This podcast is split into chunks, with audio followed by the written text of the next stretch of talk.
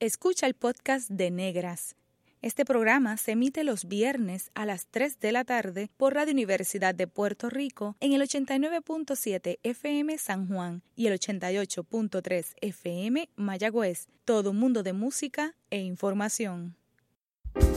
Cadena Radio Universidad de Puerto Rico presenta Negras, producido por Colectivo ILE, un espacio para visibilizar proyectos antirracistas y educar de forma crítica e informada sobre la negritud y la racialización.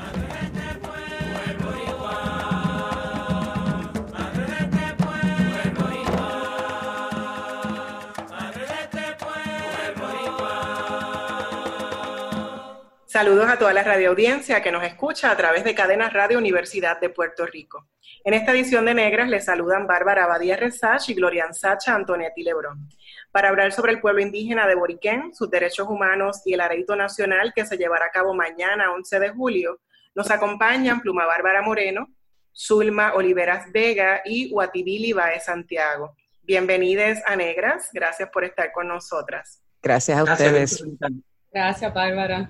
Ha sido un placer. Pluma Bárbara Moreno es mujer indígena, canjíbara, socióloga, dula y agricultora. Es activista y defensora de los derechos humanos indígenas. Cofundó la Asociación Puertorriqueña de Estudios Rurales, la organización CAN y la Organización del Pueblo Indígena Canjíbaro de Boriquén.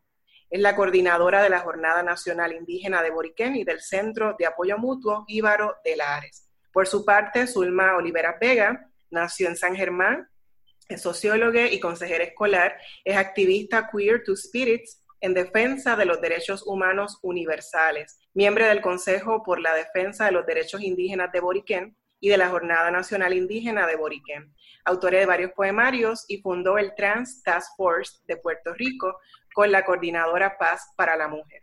Además, Guatibili de Santiago, indígena boricua autuadeño y guía espiritual, fundador del grupo Casabe, es miembro del movimiento indígena Jíbaro Boricua, Movijibo, y del Consejo por la Defensa de los Derechos Indígenas de Boriquén, coautor del libro de cómics Puerto Rico, La Gran Mentira de 2016. Eh, si quieren más información, ¿verdad? Nuestros invitados e invitadas pueden eh, con sus nombres buscarles, ¿verdad? Porque el trabajo que ustedes han hecho históricamente eh, es mucho más de lo que acabo de compartir con la red audiencia. Además de conversar sobre las estatuas de personas racistas que hay en el archipiélago, quisiéramos que este programa fuese uno educativo y de desmitificación. La comunidad indígena puertorriqueña históricamente ha sido representada desde la docilidad y además desde los estereotipos folclóricos, es decir, una visión reduccionista y apalabrada e historiada desde el poder cómo ustedes describen o definen ser indígena en Boriquén antes y ahora. Bueno, para nosotros ser indígena tiene unas bases, ¿no? La base para ser indígena son nuestras creencias espirituales, o sea, nuestras partes son espirituales. Tienen que ver con, con estar en armonía con la naturaleza, amar la tierra, trabajar la tierra. La base de todo es un amor hacia todo. Desde tiempos ancestrales amamos la tierra, nos amamos nosotros, amamos a la gente creemos que la relación con la naturaleza es lo más grande. Y todavía estamos en esa, ¿no? Contemporáneamente, la diferencia es que estamos en lucha, estamos en resistencia, porque nos han dicho que, que fuimos extinguidos, pero estudios y investigaciones han demostrado que estamos aquí luchando y, seguiremos luchando. Zulma o Pluma, ¿quién quiere continuar? Para mí, siempre de pequeña, pues me identificaba con la naturaleza, en las escuelas o en los juegos. Yo siempre quería ser en la India, cuando a veces la gente no quería ser india ni la persona negra en los, en los teatros, pues siempre me llamaba la atención mucho la parte espiritual con la naturaleza y esa conexión. Y fue hasta que me fui de Puerto Rico, que estuve en California por 10 años, que conecté con la comunidad de indígenas de Centroamérica, de Sudamérica, que pues, residen en San Francisco. Y en un viaje a Chiapas, visitando las pirámides, como que ahí hubo un momento de un encuentro que eh, ahí era donde tenía que estar y se sentía la energía en el cuerpo, te lo cuento y se me paran los pelos, eh, como ese tipo de, de, sentimiento y de llorar, porque pude entender todo lo que sucedió en términos de genocidio a esa historia ancestral y pues de ahí en adelante yo quise como que visibilizarme y pues como persona queer también. Pues mira, este para mí, ¿verdad?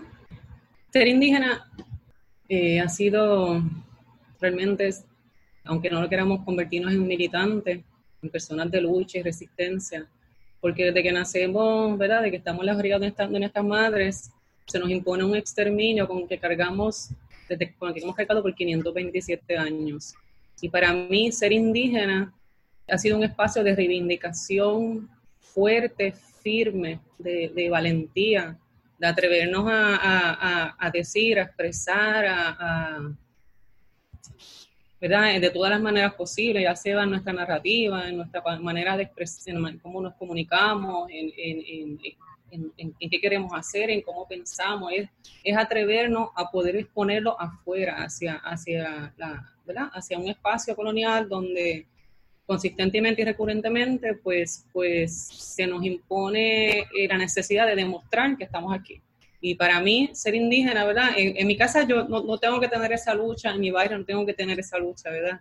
Porque en, en, nuestros espacios, en nuestras comunidades, se nos reconoce como indígena, aunque no, no nos tengan que decir indígena, porque son indígenas el jíbaro. Entonces, como decimos jíbaro, la jíbara, ese es el indígena también, y el jíbaro no solamente está en la montaña, también está en, en, el residencial, en el barrio, en la ciudad, en las calles, está en todas partes.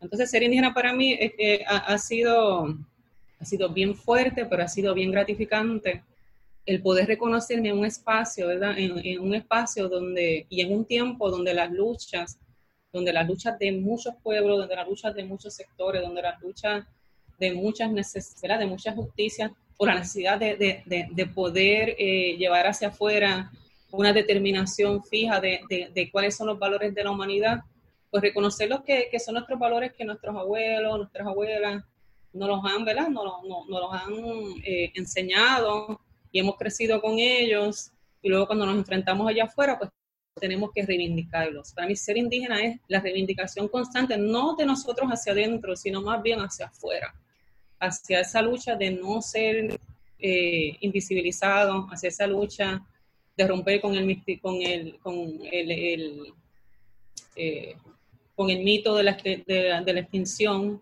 a romper con el mito de, de, y esto difiere un poquito, de que a todos los indígenas nos gustan ciertas cosas, de romper con el perfil, con ese perfil este, recurrente de que, ah, pues como Pluma tiene estas facciones, que tiene los pómulos así, tiene las... La, la frente chata y los dientes, ah, no, pues entonces ella es indígena y entonces aquella persona que es un poco de piel más clara o la que es un poco más oscura o la que tiene el pelo así rizo o la que tiene el pelo de otra manera no es indígena o que tiene el pelo rubio. Y es un poco como romper romper, es como yo le decía en alguna ocasión a Zulma, Zulma, que esto está brutal porque este es como, como el indígena, o sea, estamos en un momento tan reivindicante ahora que el indígena saliendo del closet, atreviéndose a reivindicarse y acabar con una violencia con la que cargamos y desde que estamos nosotros llevando, llevando y reivindicando nuestra narrativa como autodeterminación de indígena y dentro de nuestros derechos eh, inalienables, nuestros derechos propios, la, no, no se imagina la cantidad de gente y de personas que dicen, ya, pues mira, yo, lo siento, yo, yo, yo, sé quién yo soy y no me había atrevido, no me había atrevido a expresarlo, no me había atrevido porque todo lo que te encuentras allá afuera es parámetros, mediciones de tú tener que probar quién eres, cuánto eres, porque también hay un por ciento que te exige la sociedad de indígena para poder ser indígena y, y, eso, eso viene de, de, ya de unas prácticas coloniales de Estados Unidos con lo que se llama, eh, este, se, llama eh, se llama como conteo de sangre eh, de, la ascendencia. Y, ah, y yo resumí en dos palabras, es ¿verdad? Es una reafirmación del espíritu del ser y de la reivindicación de ese proceso dentro de un proceso de, de, valentía total, de valentía total y con amor, porque lo hacemos con amor, pero lo hacemos también con lucha y con firmeza. Y creo que pues por ahí más o menos. No, excelente, me encanta porque una pregunta que normalmente quizás en otros espacios o a través de los libros de historia se responde quizás en una línea, cada una de ustedes lo ha respondido de una manera bien distinta, ¿verdad? Y destacó, por ejemplo, en el caso de Guatibili, eh, hablar sobre esa conexión con la tierra, ¿verdad? Con la Pachamama, con, esa conexión que tenemos, ¿verdad? Que muchas veces, en el caso de Puerto Rico, lamentablemente, pues no se habla mucho de ese tema tampoco, ¿no? De, que podemos vivir de nuestra tierra, de nuestras tierras, eh, y a tener como que esa ese reconocimiento de, la importancia de, nuestras tierras, ¿verdad? No solamente de lo espiritual, ¿verdad? Pero en, un sentido más amplio. Eh, en el caso de Zulma me pareció bien interesante que aunque ya desde pequeña te estabas identificando, ¿verdad? Como, como indígena y que reconocías como un vínculo con ese indigenismo que tenías, pero no es hasta que estás fuera, ¿verdad? Que muchas veces, mucha de la lucha de reivindicación patriótica en Puerto Rico, muchas veces se da desde la diáspora no necesariamente en el territorio insular, porque a veces como que nos parecería que no es importante, ¿verdad? Y lo digo entre comillas. Eh, y en el caso de, Pluma me pareció bien interesante esa, esa palabra, ¿no? De reivindicación. Eh, y de que no necesariamente desde la, e, el amor es importante, pero también la lucha, ¿verdad? Dentro de la, la lucha también hay mucho amor, ¿verdad? Eh, así que les agradezco esas tres definiciones, ¿verdad? Porque sé que pueden decir mucho más, pero para efectos del programa y de la radio audiencia, yo creo que nos dejan con una reflexión bien importante. Usualmente, y esto, ¿verdad? Para continuar con esa primera pregunta también, eh, y que ustedes lo han mencionado en su respuesta, aprendemos que hubo un genocidio del pueblo indígena a manos de los europeos que llegaron al archipiélago en el siglo XV. Al hablar de genocidio, se refuerza ese mito de la docilidad e ignorancia de los indígenas. ¿Cómo podemos hablar de las violencias de las que fueron víctimas las personas indígenas sin cancelar su valentía y resaltar sus saberes? ¿Cómo podemos hablar de ese supuesto genocidio mientras explicamos la prevalencia de los rasgos fenotípicos que mencionaba Pluma, ¿verdad? Que en Estados Unidos pues está el, one drop rule, ¿verdad? La única gota de sangre negra te hace negro, o cuál es la hipodescendencia, ¿verdad? De, de qué padre o madre tienes un rasgo eh, o, tu sangre para decirte, pues eres esto, ¿verdad? Aunque haya unos rasgos físicos, ¿verdad? Que no necesariamente encajen con esa sangre que no se ve. Entonces, ¿cómo uno puede encajar, no? Eh, así que, ¿cómo podemos explicar esa, ese mito del genocidio cuando sabemos que ustedes y, yo estamos aquí por gracias a la valentía y a las luchas que libraron nuestras ancestras y ancestros indígenas y africanos y africanas también? ¿Cómo hablamos de eso? ¿Cómo podemos romper con ese mito? Como dijo Pluma, estamos aquí, o sea, somos los íbaros, ¿no? Los, indígenas. Entendemos y que los occidentales a invadir este, América, cuando empezó en el Caribe, ellos crearon las bases para, para llevar una mentira y para llevar este, el genocidio a la extinción.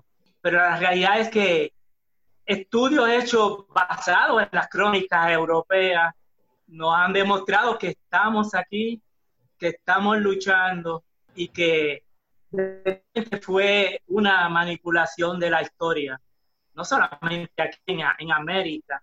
Como dice Pluma, esto es muy importante. Los europeos también dicen quién es indígena en términos de, de color de piel y cosas. Nuestra gente no creían en eso. Está demostrado somos diversos de colores de piel y montones de formas. Eso se puede ver en muchos países de América, como en, en la Sierra Nevada, donde los indígenas tienen el pelo rizo, son más oscuros. Los lacandones en Chiapas, donde yo estuve allá con ellos, son canos. Cano, de hecho, la palabra cano es, una, es un término indígena, que significa que es amarillo o algo así. En verdad somos diversos. Es un trabajo del, del, del europeo, del occidente, para para quitarnos nuestras tierras, para quitarnos nuestra cultura, pero somos diversos. Es más, hay historia de que hasta los afrodescendientes llegaron mucho antes y nosotros, pues, orgullosamente somos una mezcla de, Esa es la verdad.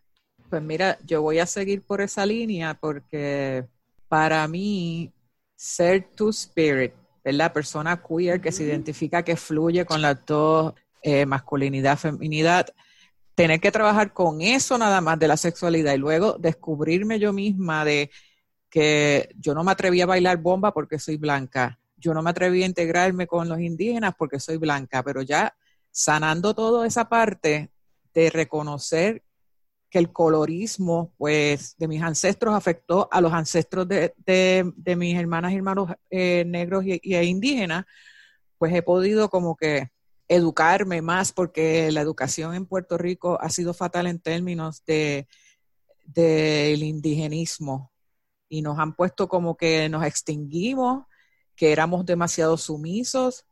El mismo Bartolomé de las Casas, hay que mencionarlo porque yo sé que él detuvo la esclavitud que había hacia los indígenas y, ese genocidio, pero él también fue un factor bien grande porque creó la propuesta de traer esclavos, personas negras de África. Entonces, pues ahí eso, fui yo también desmantelando mi propia historia de quienes me hacían pensar que eran como que estos héroes, para entender que la misma iglesia formó parte de esta colonización también y tanto el machismo como el racismo, como el clasismo y la homofobia la hemos heredado inconscientemente. Porque como decía el compañero eh, nosotros somos amor y conexión energética con la naturaleza. Y cuando está esa discrepancia de los ismos y la fobia, pues eso es obvio de que se nos implementó ahí a todo dar, de la misma manera que nos dieron a todo dar para querer convertir al catolicismo y seguir colonizándonos. Este, así que pues, yo creo que la educación ha sido bien esencial y todavía falta mucho para que se implemente en las escuelas, para que los niños tengan orgullo de saber, sí, mira, aquí pasó una cosa bien terrible, pero hemos heredado otras cosas. Y también confrontar que la invasión americana cambió mucho el conteo del censo, tanto para la población afrodescendiente como para las comunidades indígenas, que ahí empezaron a desaparecernos. Y no, aquí estamos. Pues mira, entonces, eh, aquí Pluma hablando, eh, siguiendo la línea de los, de, los, de los compañeros acá, lo primero que hay que hacer para romper con ese mito de genocidio es descolonizar la mente. Para mí ese ha sido mi proceso más importante, es yo reconocer eso, porque lo siento desde adentro, y empezar con la descolonización de mi mente. ¿Por qué? Porque todo, todo desde otra vez, llevamos 527 años, ¿verdad? Porque aquí la invasión entró en el 1493 527 años donde se, nos, se, nos se han utilizado múltiples herramientas colonizadoras y tergiversadoras para hacernos creer montones de mitos y montones de, mentiras que no, son reales ahora y que están escritas y transcritas y, y, y, este, continuamente repetidas en la historia de todas las diferentes maneras y son las que han construido toda nuestra sociedad, ¿verdad? Económica, política, todo. Entonces, para mí, eh, este, primero romper, ¿verdad? Con esa manera de nosotros poder ver las cosas, aprender a discernir, aprender a tener ese pensamiento crítico, y eso es descolonización. Y es descolonización de la mente para descolonizar la cuerpa y luego descolonizar todo nuestro entorno. Como siempre he, dicho a, muchas de las compas, que primero se descoloniza el bohío y después se descoloniza el bateí, ¿verdad? Como decimos. Entonces vamos incrementando. Y esa docilidad del indígena no, es otra cosa que otra estrategia narrativa eurocéntrica que se ha utilizado para justificar procesos, ¿verdad? Por ejemplo, en nuestra isla no se habla y, no, y eso no se comparte en los libros de historia y tampoco se comparten las narrativas recurrentes de cómo, nuestra, cómo teníamos una gran civilización desarrollada donde había una estructura militar constituida, estructura política, obviamente, por los yucayeques, dividida en cuatro faterías que manejaban una economía fuerte y firme, con un sistema económico increíble del trueque, y de ahí viene lo que quiero, quiero puntualizar del fenotipo, cómo uno va eliminando eso del genocidio. Nuestra economía que se basaba en el trueque se basaba en, en que nos montábamos en una enorme canoa y viajábamos el mundo antes que llegaran los europeos. Aquí este, nuestra historia, ¿verdad? Va mucho más allá de los 6.000 años que arqueológicamente han determinado, ha determinado ese sector académico. Imagínense lo que es 6.000 años de historia, vamos a decir registrado, porque los demás no está registrado aún, versus los 527 años de historia eurocéntrica. Entonces, el problema, el problema con, con esa narrativa del genocidio y narrativa de exterminio es que se impone que todo existe a partir de 1493. Se impone, se ha impuesto que nuestra historia existió desde ahí, se ha impuesto que nuestro fenotipo viene de ahí. Cuando nosotros, al hacer ese intercambio económico, también hicimos intercambio con otros pueblos étnicos, indígenas, aborígenes, originarios del mundo.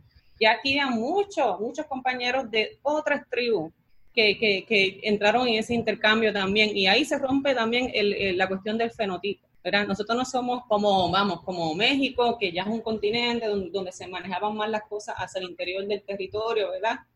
Como Brasil, por ejemplo, nosotros somos caribes, somos antillanos, nosotros nos montábamos en esa canoa y, yo creo que esto lo he repetido en otros sitios, pero aquí es tan importante y es tan chévere hacer esa, comparación. Es como me monto en el carro y me trepo en la 22, ¿verdad? Y llego a otro, llego a otro pueblo o me monto en un avión y llego a otro país. Entonces, eso de ahí eh, elimina eh, la, la, la, constante, el constante racismo del fenotipo, que si no es, no es el fenotipo que tiene pluma, no, no son indígenas. Entonces, ahí rompemos con esas que habían indígenas más negros, más blancos, más rubios, bueno, entonces, otro factor importante sobre eso es, sobre lo que dijo el compañero del censo, los europeos nunca hicieron un censo, un censo veraz. Los europeos ni siquiera entraban a, las villas, ni siquiera entraban a los poblados indígenas. Se ha demostrado, por ejemplo, el censo de Lando solamente hicieron el censo de los que estaban encomendados. Los censos se han utilizado, es otra herramienta política colonizadora que, que incluso en el 1800 nos sacaron del censo y en, en, ese momento también nos pusieron pardos libres, o fue en el 1700, yo con las fechas me, disculpan, pero nos pusieron como pardos libres, eliminaron las categorías de indígenas desde muchos tiempos hacia atrás y nos pusieron a poner como pardos libres y en esa, en esa categoría ponían a los mulatos, ponían mestizos, ponían un montón de gente. Entonces nos eliminaron desde ese espacio, eran blancos, negros y pardos libres. Entonces desde ese espacio nos eliminaron del censo buscando la manera en que, claro, si, si los indígenas, entonces esto, esto es algo bien importante de la historia, y si nos ponemos realmente a leer y a indagar en cómo fue esa, historia escrita, incluso el mismo Bartolomé de las Casas, en otros documentos se comprueba que él decía que el indio había que eliminarlo. El indio había que eliminarlo. ¿Y cómo se elimina el indio cuando el indio está en resistencia? ¿Cómo se elimina? Pues diciendo que se exterminó. Si lo exterminamos, nos quitamos el problema, vamos a exterminar al indio y nos quitamos el problema. Y aunque el indio está aquí, el indio sí se movió por las montañas y entonces así garantizamos el nuevo, el nuevo, la nueva fuerza laboral mercantil que es traer entonces nuestros hermanos negros esclavizados. Todo fue una estrategia, una estrategia, perdón, militar, política, ¿verdad? Que usó esas narrativas simplemente para ellos poder seguir buscando la manera de enriquecerse de nuestra tierra boriquén, que por eso se llama Puerto Rico, porque era la manera que ellos describían que era un puerto lleno de riquezas, donde ellos podían extraer, explotar y saquear todo, ¿verdad? Todo lo, que pudieran. Y entonces, todas esas son y siguen siendo herramientas que se continúan perpetuando para buscar una manera de eliminar la resistencia del indígena, porque el indígena siempre resistió, ¿verdad? Por eso se llama el levantamiento de 1511. Y luego 300 años de silencio. ¿Cómo es la historia de un país? En la historia de la resistencia de los pueblos pueden hablar 300 años de resistencia. Y después de 300 años de resistencia, ah, mira, aparecieron unos indios por allá. Entonces, si miramos los censos incluso, lo que hemos visto es un aumento de indígenas, un aumento de personas que a pesar de que se ha eliminado esa categoría, se han, transcrito de alguna manera y han dicho, mira, yo soy indígena. Y esa categoría ha ido en aumento a pesar del crimen más grande que hay en la humanidad, porque para mí el crimen más grande es la colonización, porque la colonización entra en tu mente. La colonización entra en la barriga de tu madre desde antes de tu nacer. Para tan pronto tú naces, esas estructuras de la sociedad religiosa, esa, incluso la, estructura familiar, incluso la, este, estructura educativa, ¿no? En la escuela te van a estar, ¿verdad? Eh, diciendo que tú no estás, no existes, no es válido, que tú eres algo del pasado. Eh, a mí me parece, o sea, eh, para mí el crimen más grande es la colonización que te busca eliminar desde antes de nacer. Es una violencia ancestral ¿verdad? Desde tiempos esos colombinos que no ha parado de cesar, que se sigue expresando en el presente y que para nosotros ir, rompiendo e, esos mitos, mira, no es que sea difícil, lo que, pasa es que, lo que pasa es que la gente no quiere escuchar, pero ¿por qué? No es que voluntariamente no quieran escuchar, es que esa colonia ha sido tan, tan acabado, tan adentro, tan adentro, tan adentro, que ahí viene todo ese discrimen, todo ese racismo y que igual nuestros hermanos afro han estado viviendo y que luego se vuelve y se perpetúa y luego vuelve, sale a, flor de piel en todos lados y, y bueno, por ahí vamos. Sí, no, esta, ustedes han respondido a mi próxima pregunta, cómo calibraban la educación que recibimos sobre el indigenismo. Yo creo que tanto Guatibili como Zulma y Pluma Bárbara lo, lo han resumido muy bien. Es una eh, educación muy eh, colonizada, ¿verdad? Entonces, Zulma utilizaste, tenemos que descolonizar nuestra mente, ¿verdad? Desmantelarla, ¿verdad? y Pluma, me parece que si utilizaste desmantelar y Pluma utilizó descolonizar. Así que ese proceso de cómo descolonizamos nuestra mente, pero como bien dices Pluma, ha sido un proceso de tantos siglos, ¿verdad? Y que se ha manifestado en todos los escenarios posibles. Por eso se normalizan, ¿verdad? Muchas prácticas que son violentas en contra del pueblo indígena en Puerto Rico y de la comunidad afro también, ¿verdad? Así que eso compartimos ese mismo sentimiento. ¿Cuáles son los legados históricos que ustedes, si me pueden mencionar por lo menos un ejemplo de un legado histórico, espiritual, cultural, culinario, deportivo, lingüístico del pueblo originario de Boriquén? Si me pueden mencionar por lo menos un ejemplo. Sí, sí. Vuelvo, vuelvo yo otra vez, ¿ok? Este, esto es bien importante dicen ellos, bueno, los, occidentales, ¿no? Y los, académicos, que es bien importante para saber y que supuestamente si un pueblo sobrevive, tiene que tener unas cosas que son básicas. Eh, una es lenguaje y el otro es religión o creencia espiritual, ¿no? El génesis de cómo, de cómo se formaron, ¿no? Y ahí precisamente es que estamos nosotros. Los estudios y las investigaciones de, nosotros demuestran que las creencias espirituales de nosotros, la, la religión de nosotros sobrevivió por encima de todo. ¿Cómo? Pues resulta que nuestra gente son espirituales, creen en los espíritus. Y entonces nos dimos de cuenta que en Puerto Rico puede ser evangélico, puede ser católico, puede ser cualquier religión, pero siempre, y eso lo hemos probado y tenemos este, grabaciones, siempre cuando te sientes muy apretado, vas a un espiritista siempre sea un espiritista, ese es lo último. Y ese es que es la base de nosotros. Nosotros creemos en los espíritus que nos protegen, que nos cuidan. Los, yo estoy hablando del tema porque en mi vida, o sea, mi papá era espiritista y yo seguí la tradición, mi abuela era espiritista, es una tradición partera espiritista. Y en todos los pueblos hay una botánica, en todos los pueblos, toda nuestra gente, no importa lo que practiquemos, cualquier religión, cualquier creencia, al final siempre vamos a un espiritista que nos ayude, ya sea a conseguir dinero, a, conseguir una novia, a que se nos arregle algo. Lo hacemos escondido porque lo proscribieron los europeos, lo desautorizaron, pero eso está bien claro, eso se puede estudiar y está súper estudiado. La otra parte, y es súper interesante, es la, es la lengua, el lenguaje. Si eres bien jíbaro y si no fuiste mucho a la escuela, cuando hablas, y lo puedo decir que estudié en la Universidad de Puerto Rico, pero cuando iba allá, me decía, oye, pero tú hablas bien jíbaro, ¿cómo tú hablas así?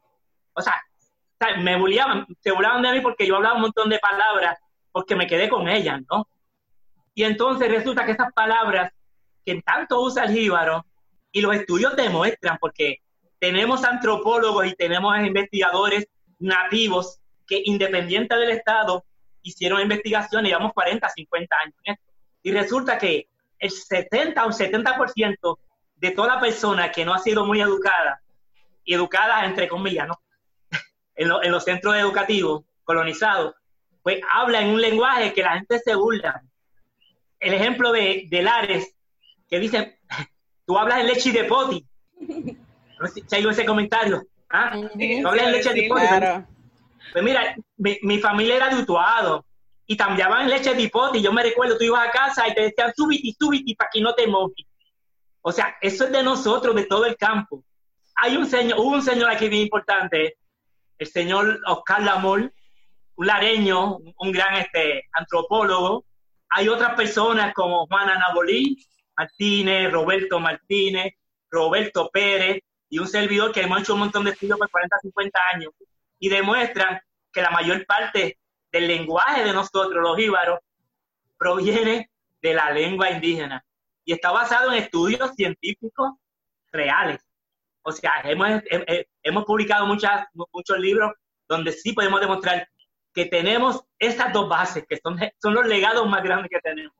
Nuestras creencias espirituales, el lenguaje, y como dice Pluma, otro, otro tercero, la lucha de resistencia, de, de resistencia de siglos por mantener nuestra cultura. Muchas gracias por eso. En breve regresamos con Negras y conversamos sobre las estatuas de Cristóbal Colón, más de los legados taínos en el terruño borincano. Sigue en sintonía con Radio Universidad de Puerto Rico. Está escuchando el podcast de Negras. Este programa se emite los viernes a las 3 de la tarde por Radio Universidad de Puerto Rico en el 89.7 FM San Juan y el 88.3 FM Mayagüez. Todo mundo de música e información. Usted está escuchando Negras inspiradas en la grandeza de nuestras ancestras. Les hablan Bárbara Abadía Resach y Glorian Antonetti Lebrón. Hoy hablamos sobre los derechos del pueblo indígena con las activistas indígenas Pluma Bárbara Moreno, Zulma Olivera Vega y Guatibili Baez Santiago. En el segmento anterior nos habíamos quedado en la pregunta de los legados indígenas que, persisten, perviven en Puerto Rico al día de hoy. Así que me gustaría también, Zulma y Pluma, si tienen algunos ejemplos puntuales. Eh, ya Guatibili mencionó la espiritualidad el lenguaje y la resistencia. Así que si hay más ejemplos que ustedes quieran compartir con la radio audiencia de esos legados indígenas. Pues yo concuerdo con, e, con las que le mencionó. También este, me gustaría dejar la historia oral, esa arqueología oral, porque gracias a eso es que hemos podido también continuar esta historia educando y rescatándola también. Eh, por lo menos eso es lo que quiero añadir del legado. Mm, yo diría que secunda aquí a, los compañeros Guatire y Zulma. Iba a decir justamente eso del lenguaje, porque yo soy de Lares y me crié y nací en Lares. Y me pasó justo así, cuando yo fui a la universidad, yo estudié en el colegio de Mayagüez, y después en la UPI, cuando yo fui a la universidad, tan pronto yo llegué ahí, tan solo de hablar, la gente me decía directamente, tú eres del área, ¿verdad? Justo así me lo decía. Y yo no me había dado cuenta nunca que hablábamos distinto hasta que me empezaron a decir eso. Y lo interesante de eso, ¿verdad? Yo, yo llegué a pensar por un instante que era, que era negativo, pero luego me di cuenta que no. Porque me di cuenta que había un sentimiento patrio, ¿verdad? Sobre todo en Lares, con la, en cuestión del grito de Lares. Y que en, la universidad, como está esa conciencia, ¿verdad? Eh, a flor de piel de, de, de esas luchas, pues el decir de Lares eh, reivindicaba de alguna manera esas luchas como el grito de Lares, donde los indígenas también formaron parte y también lucharon. Así que yo estoy de yo, yo secundo eso sobre, sobre el asunto de la lengua. Y este, también a mí me parece interesante que, no sé si usted, ustedes se han fijado, y es algo tal vez que, bueno, que muchas veces en, en, el campo, por ejemplo, pues que hay, hay, muchas personas que tienen tierra y ustedes ven que los hijos y las hijas, los hijos, se van ubicando cercanos a la casa donde, están los, los, los, tutores, ¿verdad? O los tutores, las mamás, los papás, y se siguen formando como que la casita del hijo allá, que si no se dan cuenta, y eso pasa en muchos en muchos de, estos espacios donde, donde todavía hay una tenencia de tierra, porque eso es un problema, ¿verdad? Que los indígenas no tenemos tenencia de tierra y en Boriquén la tenencia de tierra no, eh, lo, tiene el, Estado y la supremacía este, capital. Pero hay, hay, como una reivindicación como de ese yucayeque, ¿verdad?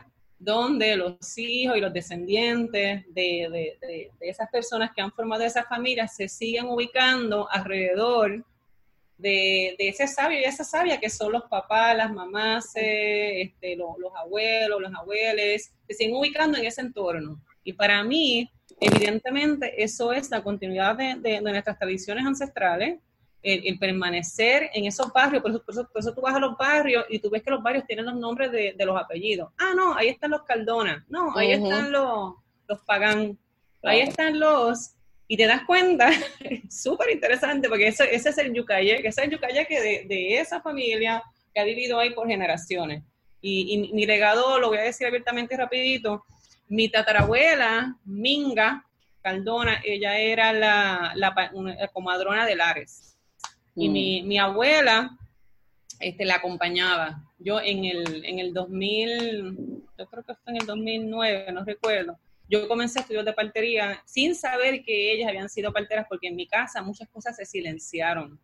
Y, luego yo vi esa, violencia, cómo se silenciaron muchas cosas por una protección. Nunca me enteré que eran parteras hasta que yo empecé con partería como este, con partería comunitaria. Y luego de estar un tiempo, que un día salgo a atender un parto en una práctica con David Díaz de dar a luz, eh, mi abuela me dice que yo le recordé a su mamá. Y ahí yo me entero. Entonces hay, unas cosas que, ¿verdad? Que, se quedan en esa memoria y te llevan a seguir ese legado. porque es así, es una cosa de los espíritus, de los ancestres y, y, está, ¿verdad? Viviente. Ese legado está en la memoria celular, ya, ¿verdad? Bien impregnado, así que eh, ahí te toca, te toca. bueno, y que nos gustaría saber, estamos de cara, ¿verdad? Y estamos en el proceso eh, del censo decenal y nos gustaría saber si hay estadísticas de cuántas personas se autoidentifican racialmente como indígenas en el archipiélago y brevemente también cuáles son los esfuerzos que están trabajando para, para el censo. Si pudieron escuchar, salió la, en la portada del, del periódico El Nuevo Día que en Puerto Rico casi nadie quiso participar del censo. O sea, fue bien poquito la participación del censo. La historia de nosotros como pueblo es que, como dijo Pluma en algún momento, casi ahora hemos tenido que esconder cosas, o sea, silenciar cosas. Y una de las cosas que silenciábamos era quiénes éramos, porque el descrimen era tan grande. O sea, decir que eras indígena era, era, tú sabes, ¿no? Para hacerte daño, te van a hacer montones de violaciones de derechos y montones de cosas. Esto es algo mío personal. Yo entiendo que la gente este, se niega, se niega a decirle al Estado, existo, existo, porque si existo, te voy a discriminar. Eso pasa en toda, en toda América, está pasando, hay, hay movimientos en América donde los indígenas están sobresaliendo, pero los están, ah, lo están criminando, los están matando, haciendo montones de cosas. Yo entiendo que la gente no participa del censo porque se quiere proteger. Nos protegemos porque viene detrás algo para lastimarnos. Este, aunque como han dicho las compañeras, dice Pluma, han ido participando montones de gente, montones de gente, montones de gente han ido ha ido creciendo, pero tenemos como esa preocupación de que no lastimen. Pues de mi parte, yo he participado más que dos veces y he alterado, como dirían las personas, ¿verdad? Que ah, esta no sigue instrucciones, pero no es que no sigue instrucciones, es que no estaba incluida eh, la parte que yo quería marcar, que era familia LGBT en aquel tiempo, y ahora pues identificándome como indígena, Two Spirit. Y es como dice el compañero, yo creo que el encerramiento también causó que mucha gente no interesara eh, contestar el censo porque venía también por el correo postal. Y Puerto Rico este, se ha convertido, como dijo la profesora Izar, ah, se me olvidó ahora mismo el apellido. Salgodro. Sí, Gracias. Que ella mencionó lo del estado estadístico y eso mismo es lo que está pasando pues con el censo, con cualquier tipo de información de data que queramos este, utilizar para investigación, que no se está cogiendo información de, nuestra isla.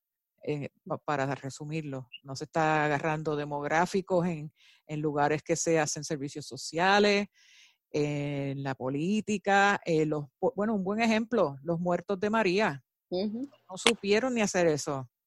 Este, pues estamos enfrentando un sistema que mientras más la gente se desanime de contestar estas cosas para representar por lo menos en un número, pues mejor para el sistema porque sigue probándose de que ah, esta comunidad, esta isla es blanca.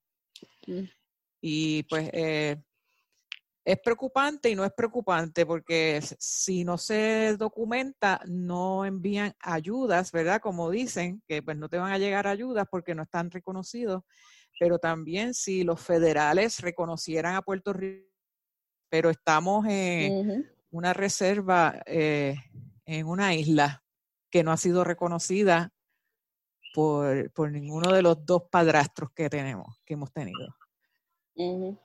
Sí, y es importante ¿verdad? mencionar que hasta el momento eh, solamente un 24% de las personas ha, completado el censo en Puerto Rico, ¿verdad? Y que todavía el censo hay oportunidad, ¿verdad? De, contestarlo.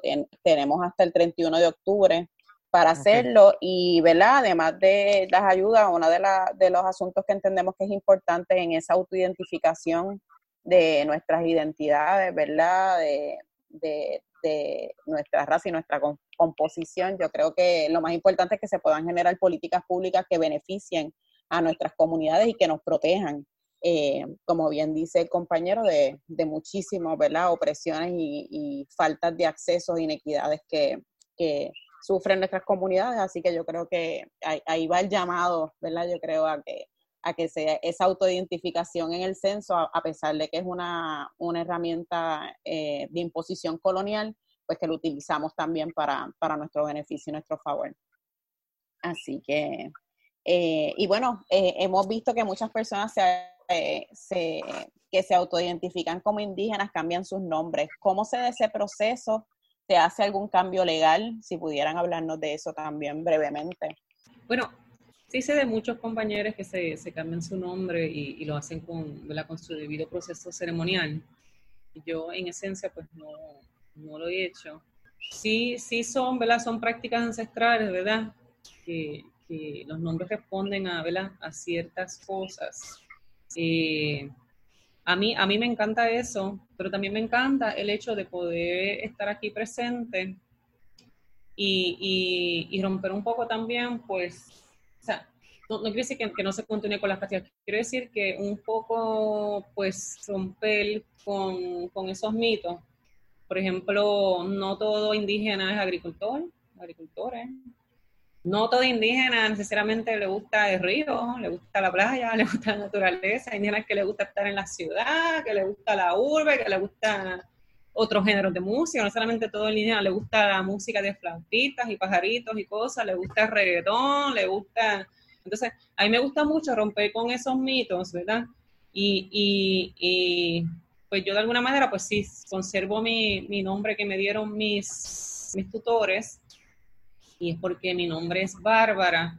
Interesantemente mi nombre viene de, de, Santa Bárbara, de Changó, porque también Changó está relacionado también a tradiciones indígenas, es afro e indígena. Eso es súper interesante y responde a eso. Y, y, y Bárbara responde a ese linaje rojo que viene de los originarios.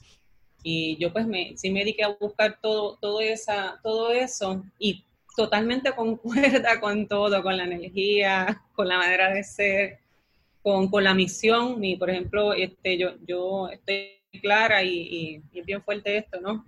También, este, que yo al venir de la, yo vengo de, de, pues, de la, del pueblo rojo, o sea, mi, mi misión es abrir puertas, no necesariamente seguir en esas puertas, pero abrir puertas, abrir puertas, abrir caminos, y, y, y sí es un aprendizaje para mí.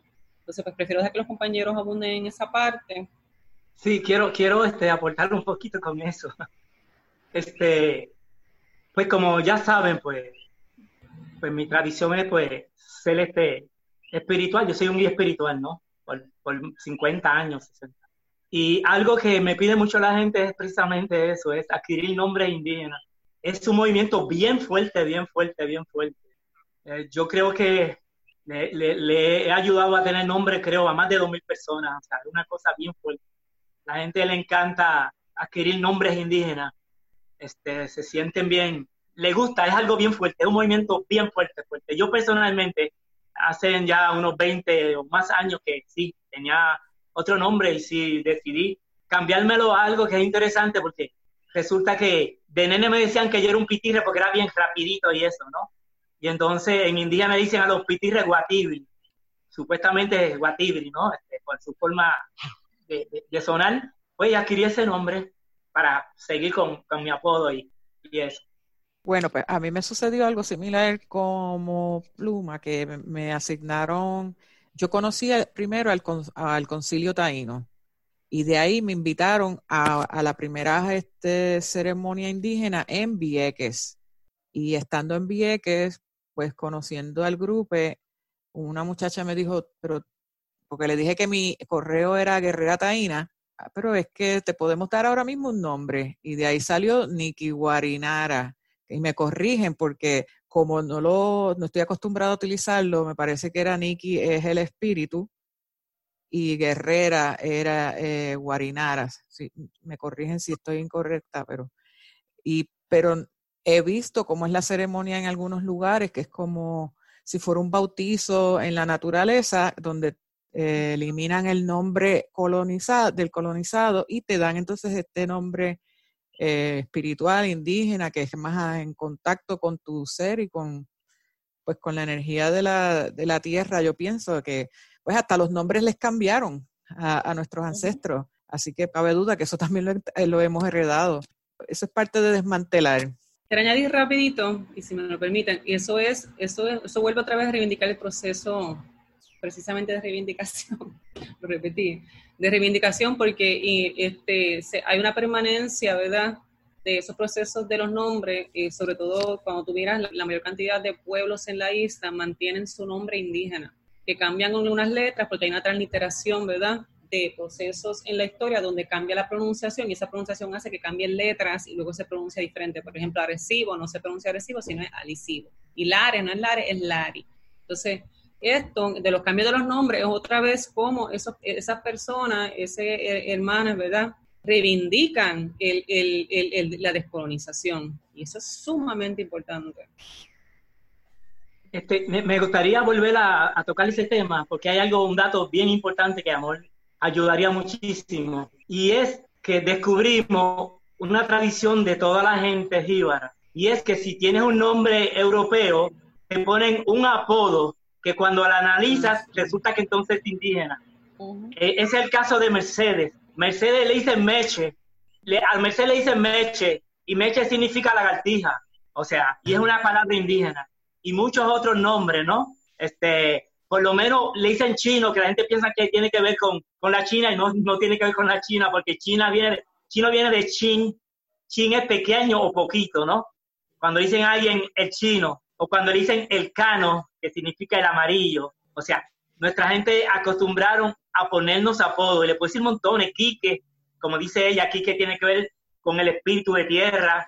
O sea, todos los apodos, nos ponían apodos para entonces hablar, este, dirigirnos a nosotros como indígenas, no como nombre europeo. Papo, can, cano, son un montón que vienen de esa etimología, de esa raíz de las palabras. Y eso hay estudios amplios que han hecho los compañeros aquí Guatibri, Oscar Lamour, que también ha participado Papo Camuy de, de, esa área. Y todo eso está, está, lo tenemos en mano que se puede compartir en otros medios. Mira, yo en lo que ustedes contaban eso, pues yo me puse a buscar mi, mi segundo nombre, que es Ishela, I-S-H-E-L-A. Y me dicen en mi casa Ichi. Entonces, pues busqué por Ishi y es el nombre dado al último miembro de la tribu de los Yahi de California. Significa... Eso es maya. Y Ishi significa hombre en idioma Yahi. Se considera a Ishi como el último nativo de la California septentrional que vivió de la influencia de la cultura occidental. Así que pues... Pero viste, Wati, eso, eso es maya. Sí, tiene un Tiene raíz maya, eso ya, de, escucharlo tiene raíz maya y nuestra lengua tiene mucha raíz del yucateco maya, que no quiere decir que seamos de, de, ahí, sino que hubo un linaje que también vino de ahí. Interesante. Bien interesante, ¿no? Como mencionabas, Pluma, los gentilicios, ¿no? Que, que dan cuenta de nuevo de esa resistencia indígena, ¿verdad? Que aunque hayan querido cambiar la pronunciación, pero ese legado está bien presente. Yo quería también que hablaran un poquito brevemente, antes de pasar al tema de las estatuas, ¿verdad? Y del evento que hay el sábado, sobre la criminalización, ¿verdad? De, las personas indígenas y particularmente de los procesos ancestrales, ¿verdad? Eh, en 2010, la policía intervino en el Centro Ceremonial Indígena Caguana mientras usted participaba de una ceremonia de presentación de su hijo menor. ¿Por qué la policía llegó allí? ¿Por qué se criminalizan las prácticas indígenas ancestrales? Eh, y si ya son permitidas, ¿verdad? ¿Cuáles son esas prácticas que, todavía por la ignorancia eh, son, están siendo criminalizadas? Y por otro lado, ¿verdad? También de ese cuestionamiento me pregunto cuáles son esos reclamos particulares que ustedes como comunidad indígena en Boriquén tienen. Bueno, como me toca a mí otra vez, porque fue con mi experiencia personal, como dicen ustedes, esto fue eh, una costumbre que tenemos, ¿no? De presentar los niños al sol, a nuestro Padre Celestial, y ese día fuimos a presentar el niño. Para nosotros el Centro Ceremonial de Caguana es como un templo, ¿no? Es el sitio donde se hacen, donde se hacían este, prácticas para darle gracias a la Madre Tierra, a Cabey, para darle a la luna, al sol, o sea, toda la naturaleza, ¿no? Y, el cosmos. Y entonces, pues fuimos a hacer la práctica, pero ellos dicen que no, que eso es un centro, que eso es un, un museo. Nosotros mantenemos que eso no es un museo.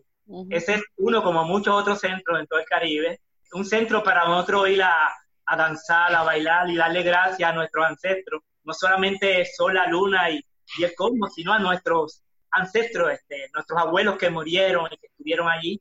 Y pues llamaron a la policía, nosotros este, planteamos, buscamos información que era incorrecto y pues la policía dijo, no, ellos no están haciendo nada, déjenlo tranquilo, ellos no están violando ninguna clase de... Eso y muchos otros momentos lo han criminalizado.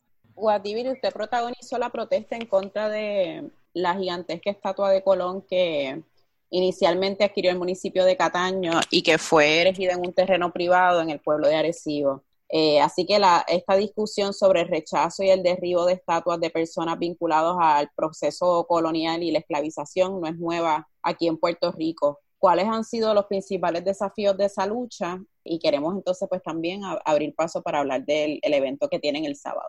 Bueno, vuelvo otra vez a hablar, este, se van a asombrar porque esta lucha en contra de Colón no fue eh, en ese momento, se está planteando que fue cuando la trajo este, el alcalde de, de Cataño, ¿no? Cataño. Sí, que la puso allí en el, lado de la bahía. En ese momento nosotros teníamos el movimiento Casabe y actuamos y lo hicimos. O sea, este, protestamos, llamamos a la policía. De eso hacen ya 14 años. Y donde quieran que la han puesto, lo hemos hecho. Por lo que significa Colón para los pueblos del Caribe y para los pueblos de América. Genocidio, violaciones de derechos humanos, civiles, toda clase de violaciones. Pero se van a asombrar porque esto empieza muchos años más antes. Y perdónme que lo con un poquito de tiempo. Para la década del 60, cuando en Estados Unidos que le estaban violando los derechos a la comunidad afrodescendiente, que surgen los movimientos afrodescendientes, eh, Black Power, eh, Malcolm X, Puerto Rico se mete en esta lucha también. Y en Puerto Rico se crea un movimiento afrodescendiente y participa en una lucha que era una cosa a nivel mundial. En Puerto Rico se llamaba el MPI, donde estaban un montón de organizaciones independentistas, izquierdas, socialistas, y ahí surge un movimiento afrodescendiente. Lo dirigía una señora, la doctora Ana Livia Cordero, una persona que tenía una relación bien directa con Malcolm X, con Angela Davis, montones de gente. De hecho, ella vivía con un afrodescendiente, que fue el primero que tuvo el programa en Puerto Rico, en una estación de radio. Ese movimiento empieza a reclutar gente para afirmarse y para luchar en contra en, ese, en, ese, en esta década que era la guerra de Vietnam. Yo entro ahí, en ese movimiento, entonces planteo que yo soy indio, pero que también tengo afrodescendencia, porque resulta que mi mamá es prima hermana de Bobby Capó, cantante eh, cuameño, y él es negro, bien famoso. Y participo ahí, pero entonces yo enfatizo que, que se debiera hacer una lucha y, y, hacerle énfasis de que los indígenas estábamos aquí. Y entonces se hace un estudio y entonces se concluye que había que, darle bien duro a Colón porque Colón fue el que pues, nos invadió, nos esclavizó, fue portaldante para que vinieran este, los afrodescendientes hermanos y entonces los esclavizaran. Y ahí es que surge, estamos hablando de, estamos hablando como de 60 años, o sea, una cosa así, ¿entiendes? La lucha en contra de Colón yo la llevo de 14 y 15 años. Y nos pudieran hablar de la actividad el sábado del Areito Nacional que se está convocando. Sí, mira, el sábado 11 de julio estamos convocando a encontrarnos en el Capitolio a las 11 de la mañana. De ahí este, se va a iniciar con un, con areito multicultural. Estamos invitando a todos los colectivos, porque a, pesar de que el Consejo o la Defensa de los Derechos Indígenas está convocando, entendemos que esto eh, es un espacio eh, donde todos los diferentes colectivos, sectores, eh, personas tienen un reclamo justo y necesario contra, ¿verdad? Con nuestros símbolos coloniales de discrimen, violencia, todo. Y entonces vamos a estar partiendo desde ahí hasta la Plaza Colón, donde eh, vamos a narrar, a, perdón, a narrar la historia, ¿verdad?, de esta estatua y con evidencia contundente de, qué simboliza y de dónde vino. Y después vamos a, a movernos hacia la Plaza San José José, donde está la estatua de Juan Ponce de León. Haremos lo pertinente también. Luego bajamos por la Cristo y estamos en Fortaleza y terminamos, paramos en Fortaleza evidentemente, y luego terminamos en la Plaza de Armas frente a la alcaldía. ¿Por qué frente a la alcaldía también? Porque ahí vamos a llevar entonces un cierre con un gran areito nacional un momento histórico que va a marcar un precedente donde nosotros convocamos a la solidaridad de los pueblos de Boriquén, de las distintas etnias, afrocaribeñas, indígenas, eh, afroindígenas, todas, todas y todas. En ese espacio también se le va a dar el micrófono abierto a las distintas organizaciones y colectivos, en espacio de cinco minutos, para que también hagan sus propias denuncias, porque entendemos que cada colectivo, desde sus banderas de lucha, tiene unos reclamos específicos. Y, es importante siempre ser inclusivos en este proceso. Para nosotros esto es lo más importante. Solamente vamos a poder vencer estos personajes coloniales representan el crimen humano más grande en la historia. Eso, eso se puede evidenciar. Estas imágenes lo representan y entendemos que la rememoración de ese símbolo tiene que acabar. Y el mensaje evidentemente es asesinar el legado de Colón, terminar con el legado de esas imágenes que nos recuerdan eso. No podemos seguir enalteciendo esos procesos. Entonces les invitamos a todos boriqueños, a todos los colectivos, sobre todo a ustedes, hermanas que están aquí, hermanes de la comunidad afro, que saben que les queremos muchísimo y que estamos en, esta lucha juntos y, y que estén presentes porque es bien importante la voz de ustedes. Y les invitamos a que traigan sus instrumentos y todas sus voces porque eso es un areito multicultural. Vamos a compartir un espacio, vamos a tener nuestro batalla ahí constituido y vamos a compartir un espacio donde vamos a invocar esas fuerzas de nuestras ancestras que están con nosotros siempre. Y, y este es el inicio, conste. Pues esto, esto no va a terminar. En muchas estatuas en la isla donde tenemos que posicionarnos, nosotros somos este, residentes del mundo y es importante hacer este llamado en el Caribe, en toda Via Yala, ¿verdad? y en el mundo internacional. Unirnos siempre a esas luchas porque siempre hemos sido solidarios con esos procesos. Nuestros caminos siempre han sido con todos nuestros hermanos de la tierra. Y, somos políticamente activos y este es nuestro llamado, un areito nacional político, multicultural.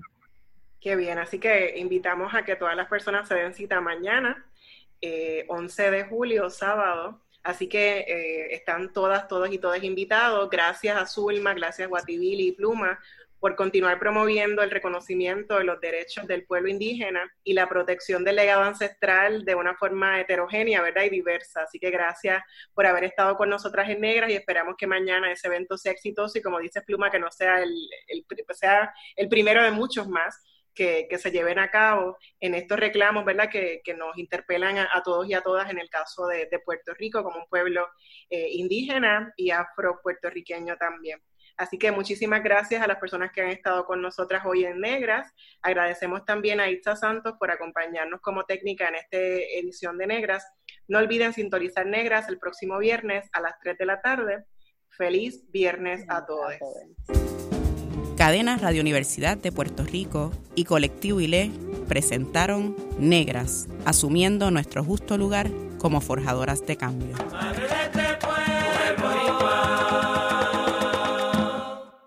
Acaba de escuchar el podcast de Negras. Le invitamos a que nos sintonice los viernes a las 3 de la tarde por Radio Universidad de Puerto Rico en el 89.7 FM San Juan y el 88.3 FM Mayagüez. Todo un mundo de música e información.